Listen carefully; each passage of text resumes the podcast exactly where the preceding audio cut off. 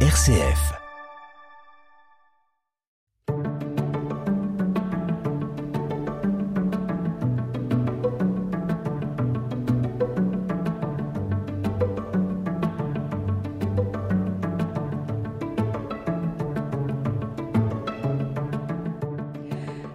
Borderline, un trouble entré dans le langage courant. Selon l'Organisation mondiale de la santé, près de 2% de la population mondiale serait touchée par le trouble de la personnalité borderline, à commencer par les femmes qui représentent près de 3 cas de maladie sur 4. Euh, ça se traduit notamment par une hyperémotivité, des réactions excessives à la moindre contrariété, une difficulté à gérer la colère et une peur panique de l'abandon. Euh, maladie difficile à vivre pour les proches mais dont on peut guérir. On observe le trouble borderline à la loupe cette semaine dans Voyage intérieur. Voyage intérieur. Marie-Charlotte Laudier. Et notre guide dans ce voyage, c'est Pierre euh, Nanta, psychothérapeute, spécialiste du trouble borderline, président fondateur de l'AFORPEL, l'association pour la formation et la promotion de l'état limite. Pierre Nanta, bonjour. Bonjour. Euh, qu'est-ce qui vous a amené, vous, à vous intéresser particulièrement à ce trouble-là? Écoutez, lorsque j'ai fait ma formation euh, d'alcoolologie, j'ai commencé à recevoir des, des personnes addictées à l'alcool. Et euh, au fur et à mesure de, mes consultations, je m'apercevais qu'ils euh, avaient tous quelque chose de commun.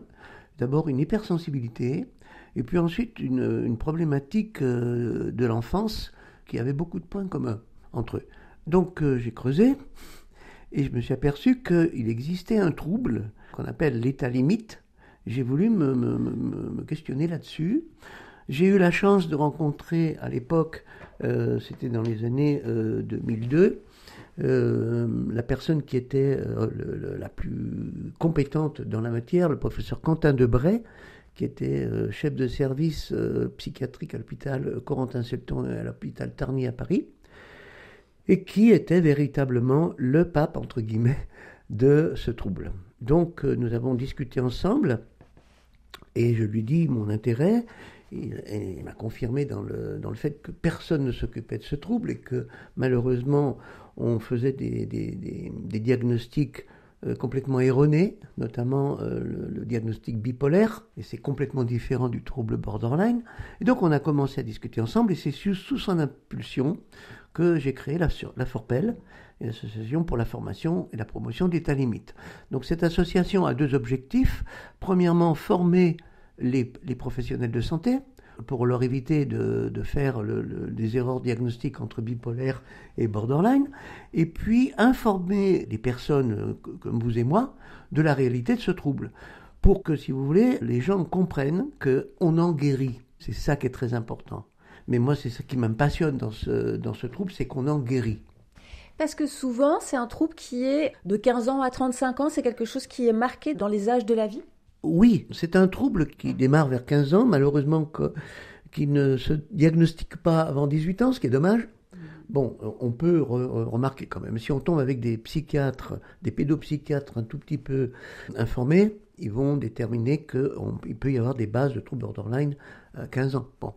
Euh, à 35 ans, normalement, ça se tasse, avec euh, l'amoindrissement émotionnel. Mais moi, j'ai des patients qui ont 50 ans, 56 ans, qui consultent parce qu'ils sont borderline. Bon, ils sont pas très nombreux, je dois dire. Tout à l'heure, vous avez dit qu'il euh, y avait des femmes euh, plus que des hommes. Et euh, je, veux dire que y a, on pense qu'il y a plus de femmes, mais il y a autant de femmes que d'hommes. Pourquoi on dit ça? Parce que les hommes ne consultent pas les hommes ont une espèce de pudeur, mmh. et venir voir le psy, ça veut dire qu'on est fou, quoi. Hein Alors que les femmes ont beaucoup plus d'humilité, elles sont beaucoup plus prêtes à travailler sur elles-mêmes, je sais pas. Et, et franchement, euh, c'est vrai qu'il y a plus de femmes, et j'ai de plus en plus de jeunes femmes, hein, d'ailleurs. Euh, la plupart de mes patients, elles ont entre maintenant 16 ans et demi, 17 ans et ça monte jusqu'à 22-23 ans. Voilà, ça c'est le, c'est ma tranche de patientèle actuellement. Alors que quand j'ai commencé mon travail de psy, euh, la moyenne d'âge c'était plutôt 35-40 ans. Alors on parle d'état limite, limite entre quoi et quoi? Alors c'est un terme qui date des années 53 quand on a commencé à s'occuper de ce, de ce trouble qui percutait quand même pas mal. Et euh, il y a un psychiatre français qui s'appelait le professeur Bergeret qui a découvert qui, arrivé, qui est arrivé à définir que le trouble de la personnalité borderline, c'était ni une psychose, ni une névrose. Donc, à la limite entre la névrose et la psychose. Et c'est pour ça qu'on on a commencé à appeler ça état limite. Et puis alors, les Américains s'en sont emparés, et c'est devenu borderline, parce que border, ça veut dire la frontière. Et alors, pour qu'on puisse se représenter ce que c'est une personnalité borderline, euh, est-ce qu'il y aurait un personnage de roman ou de film qui pourrait euh, en être le, symbole? Ah oui, euh, il y a beaucoup d'acteurs qui sont des, borderline. Le, borderline, malheureusement, le plus connu, c'est Marilyn Monroe mais on a des acteurs euh, en France actuellement. Bon, euh, je ne les ai pas diagnostiqués, alors euh, j'espère qu'ils m'en voudront pas, mais Benoît Pelvorde, c'est le type même du borderline également. Alors ça se traduit par quoi? Ben, Ça se traduit, si vous voulez, par des, des, des sautes d'humeur, des grands moments de dépression, des grands moments de colère, tout d'un coup, ils disparaissent des écrans, on ne sait pas où ils sont passés. Et puis tout d'un coup, ils reviennent, ils en font, euh, ils, font des, tas de, choses euh, pour se faire remarquer, etc. On va dire, c'est une personnalité bruyante. C'est comme ça que les appellent les psychiatres. Et c'est pour ça qu'ils veulent pas trop s'en occuper. Parce que faire une thérapie avec un borderline, c'est risqué, quoi. C'est-à-dire qu'il euh, est toujours en train de transgresser. Il va manquer le rendez-vous lorsqu'il arrive, il n'a pas d'argent pour vous payer, euh, ou alors euh, il commence à vous insulter, ou bien il arrive et puis euh, il va vous faire une menace de suicide alors qu'il est dans le cabinet. Enfin bref, c'est des, des, personnes très difficiles et c'est pour ça qu'il y a très peu de psy qui veulent s'en occuper. Et alors vous nous disiez, c'est pas diagnostiqué avant 18 ans, pour quelle raison? Ah, c'est une bonne question. Alors, on ne naît pas borderline, on le devient. C'est-à-dire que pour fabriquer un borderline, entre guillemets, D'abord, ça se passe, il euh, y, a un fondement génétique. C'est pas encore tout à fait prouvé, mais si vous avez des arrière-grands-parents ou des grands-parents qui ont eu des problèmes psy, il y a de fortes chances que euh, ça saute une génération et qu'on ait un trouble psy qui va s'exprimer par une hypersensibilité notamment, et donc ça va devenir borderline. Mmh. Hein. C'est-à-dire que l'hypersensibilité mal gérée, on devient borderline. Après, il y a la grossesse. Euh, si la maman, euh, au moment où elle est enceinte, euh, est hyper stressée pendant les six derniers mois de sa grossesse, ben, l'enfant va naître avec une, une, fonction d'anxiété inéluctable. Après, il y a la naissance. Si la naissance se passe mal, si par exemple on est coupé de la maman pendant quelques heures ou quelques jours en néonatal, là aussi le syndrome de l'abandon va s'installer. Puis ensuite, si vous voulez, il y a les violences familiales, si je, suis témoin de violence entre les parents ou même moi-même euh, victime de violence, euh, ça fabrique également du borderline. Hein. Mmh. Et enfin, le drame, enfin, euh, c'est pas enfin malheureusement, mais les, abus sexuels. Et on peut dire que 80% des personnes borderline ont été victimes d'abus ou d'attouchements entre 0 et 8 ans. Mais pas forcément par un adulte. On peut aussi avoir été victime de, par un, enfant euh, plus âgé, un ado par exemple. Ça, c'est un trauma important. Et puis après, si vous voulez, euh, ce qui arrange pas les choses, c'est le harcèlement euh, scolaire. Soit par les collègues de la cour de récréation, soit par les profs. Alors, pas diagnostiqué avant 18 ans, c'est pas une disposition légale. Non, c'est pas une disposition légale du tout. c'est, si vous voulez, une décision de certains psys qu'il y a des, euh, en fonction du psy avec lequel vous allez, euh, que vous allez rencontrer, soit il va être d'accord et puis il va vous poser des questions, soit euh, il va dire mais non ça n'existe pas et il va déterminer que l'enfant est soit bipolaire, bon et là on va donner des médicaments, soit il va détecter que l'enfant est trouble de TDAH, trouble de l'attention, hyperactivité, et là on va donner de la ritaline. Alors, évidemment, ça ne veut pas dire que, si vous voulez, le trouble bipolaire n'existe pas. Ça ne veut pas dire que le TDAH n'existe pas. Mais un enfant qui, est dans l'hyperactivité, avant de lui donner de la ritaline, faudrait peut-être vérifier si l'hyperactivité n'est pas l'expression d'un malaise. Bon, ça c'est mon discours, mais je ne suis pas psychiatre, donc je ne veux pas rentrer dans ce, dans ce débat-là.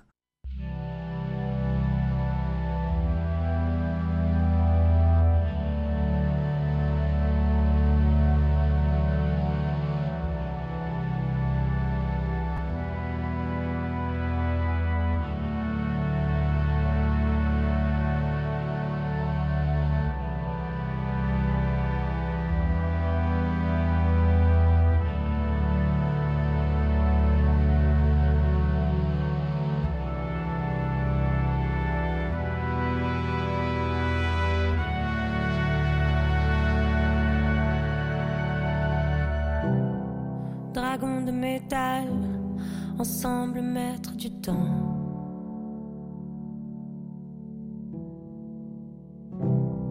Sauveur de l'ennui, je te regarde, tu me comprends.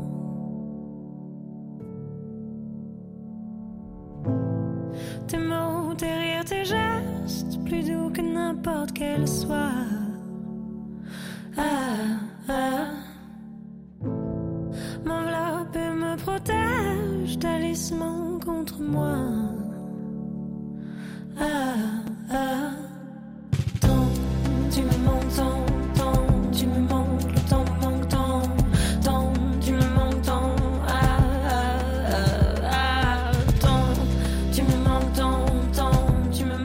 RCF, voyage intérieur.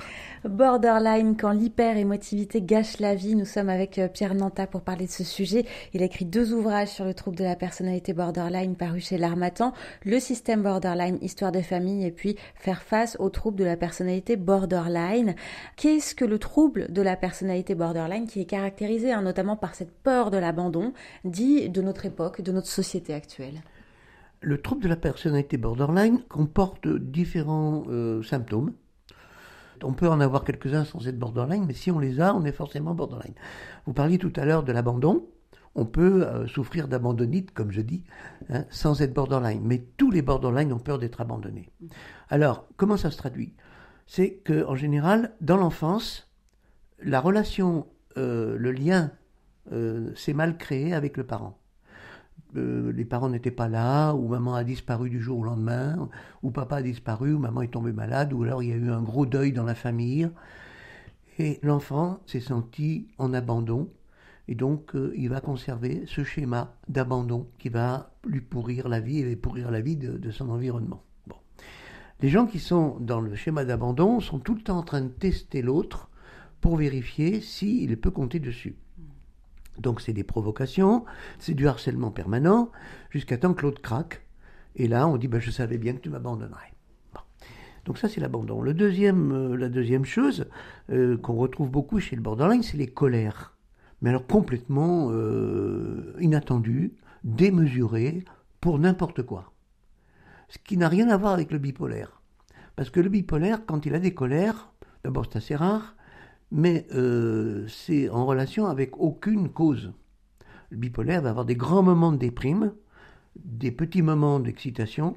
Chez le borderline, c'est complètement différent. On peut le matin se réveiller de bonne humeur, à midi piquer une grosse colère, et cet après-midi être dans une dépression profonde. Et puis repartir ce soir euh, très très joyeux. Vous voyez? Ce qui n'existe pas avec le bipolaire. Bon.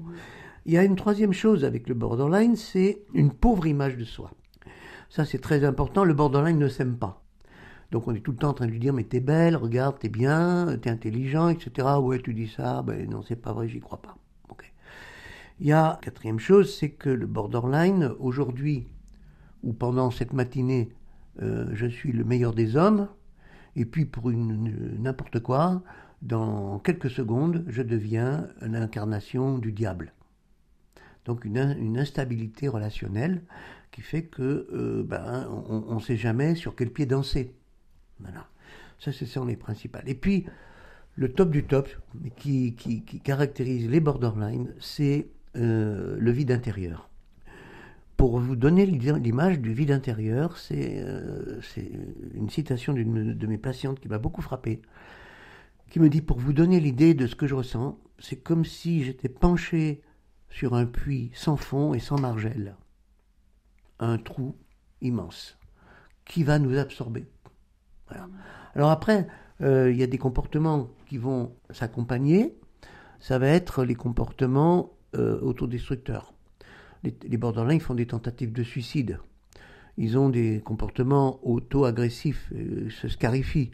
Euh, ils ont des comportements addictifs la cocaïne, au cannabis. Le cannabis, par exemple, c'est très très déconseillé au borderline parce que déjà c'est des gens hypersensibles. Alors avec le avec le cannabis, ça leur, ça leur dévaste complètement le cerveau, quoi. Hein.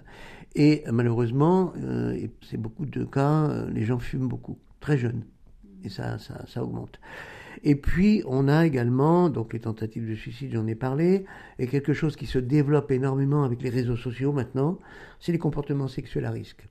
Les relations sexuelles non protégées, les relations sexuelles euh, sous alcool, et parfois, on se retrouve avec des grossesses non désirées. C'est catastrophique. Et alors, est-ce que le trouble borderline a toujours existé dans l'histoire de la société ou est-ce que c'est quelque chose qui est vraiment nouveau? Je pense que ça a toujours existé. Mais avant, vous voyez, on les appelait euh, les cyclotimiques. Ou alors les soupes au lait. Et puis, euh, je vous dis, c'est rentré dans le DSM-5, c'est-à-dire le, manuel de diagnostic des maladies euh, mentales euh, qui existe depuis des années 60, je crois, un peu plus tôt même d'ailleurs. Et puis, aujourd'hui, malheureusement, la société fabrique des borderline. Parce qu'il y a d'abord une perte des valeurs. On remet en cause toutes les valeurs.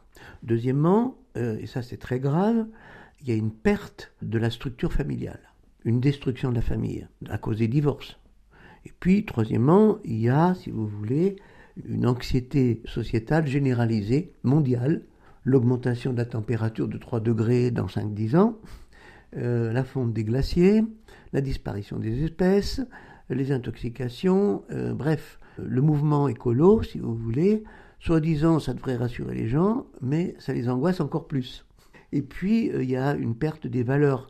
Euh, on ne sait plus où on en est hein, au niveau de la religion en, par- en particulier. Je ne veux pas trop dé- développer ce sujet-là, mais autrefois, il y avait quand même des valeurs. Aujourd'hui, on fait n'importe quoi. Il n'y a plus rien. Et ça, ça ne structure pas. En fait, si vous voulez, le borderline, c'est quelqu'un qui n'a plus de structure. Est-ce qu'il n'y a pas un manque de collectif aussi aujourd'hui dans notre société qui déstabilise? Vous avez parfaitement raison. Il y a un manque de collectif. C'est du chacun pour soi. Plus aucune relation autant- euh, durable. Tout devient, si vous voulez, euh, du prêt-à-porter, si je puis dire, du prêt à vivre, du prêt à, consommer. Et puis c'est fini. Et je pense que, si vous voulez, des- les, les réseaux sociaux ont fait beaucoup de mal. Hein, euh, je veux dire, je parle de Tinder, mais je parle également d'Instagram. Moi, j'ai des patients qui ont fait des tentatives de suicide parce que se retrouvent bloqués, entre guillemets. Euh, ma copine m'a bloqué, mon copain m'a bloqué, euh, j'ai pas de like, je suis fichu, c'est foutu, c'est fini, je- j'existe plus. On existe maintenant par les likes. Oui, il y a cette virtualisation de l'estime de soi en fait. Complètement, complètement. On- on- on- tout est passé sur l'image. Le fondamental, ce, qui, ce que vous avez dans votre cœur n'intéresse plus personne. Ce qui intéresse, c'est euh, est-ce que vous êtes photographié, euh, est-ce qu'on a fait un bon selfie, etc. Euh, mais le- ce qu'il y a dans le- les relations authentiques que moi je que j'ai connues, hein, qui s'appelle l'amour, qui s'appelle euh, la, la relation euh, de partenaire, etc. Ça n'existe plus, c'est du chacun pour soi. Hein, euh, Aujourd'hui, c'est on est ensemble, mais ça durera pas. La notion de l'engagement, c'est quelque chose, si vous voulez, qui disparaît de plus en plus. Il y a un phénomène que j'ai découvert là il y a quelques, quelques semaines, quelques mois, c'est le monkey bearing.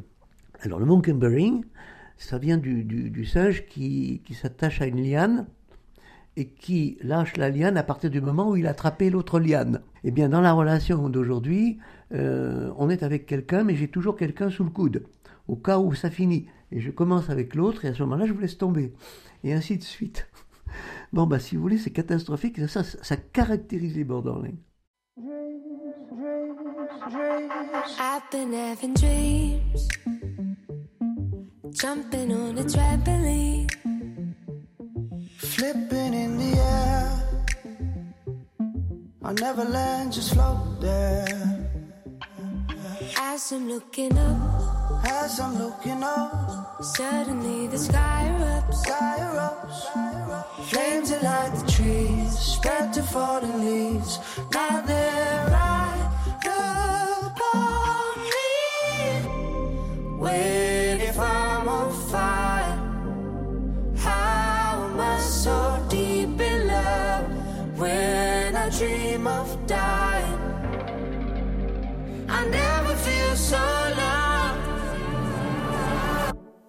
I've been having dreams, splashing in a summer stream. Tripping, I fall in. I wanted it to happen.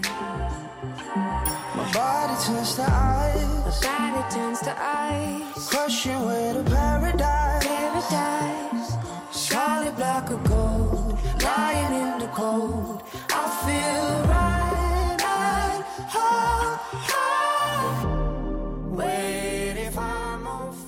Voyage intérieur, Marie-Charlotte Laudier.